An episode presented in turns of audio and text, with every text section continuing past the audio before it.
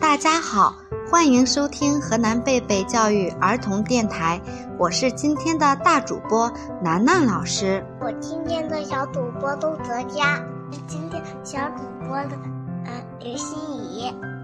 小朋友们，你们知道吗？今天是二十四节气之一冬至，也是我们的传统节日。你们还知道我们国家哪些传统节日吗？这我知道，我知道吃月饼的节日。你说的这个节日是中秋节，还有吃粽子的节日，这个是端午节。在端午节，我们大家都会吃粽子。今天是冬至，你们知道要吃什么吗？以及冬至的习俗吗？吃肉，要吃饺子。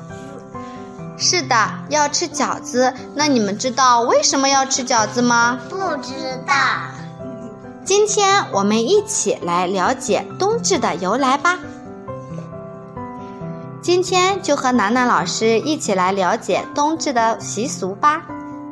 吃饺子习俗追溯到东汉时期，相传南阳医圣张仲景原为医官，告老还乡时是大雪纷飞的冬天，他看见南阳的乡亲受冻饿之苦，有不少人的耳朵被冻烂了，于是他就叫弟子在南阳关东。搭起一棚，用羊肉、辣椒和一些驱寒药材放置锅里煮熟。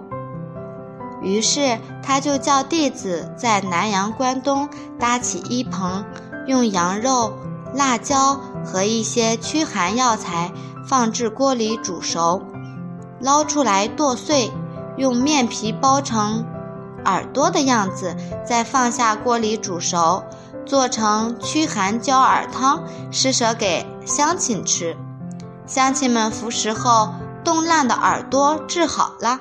后来每逢冬至，人们便模仿做这种捏冻耳朵吃，说是冬至吃了饺子不冻人。至今，南阳仍有冬至不端饺子碗，冻掉耳朵没人管的民谣。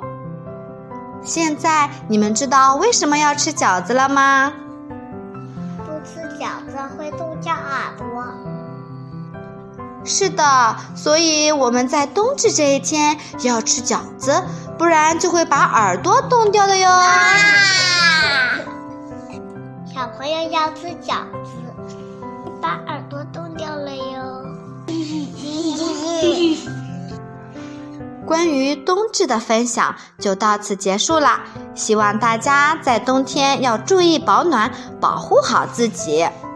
我是今天的大主播楠楠老师，我是东泽佳，我是刘欣怡，我们下次再见。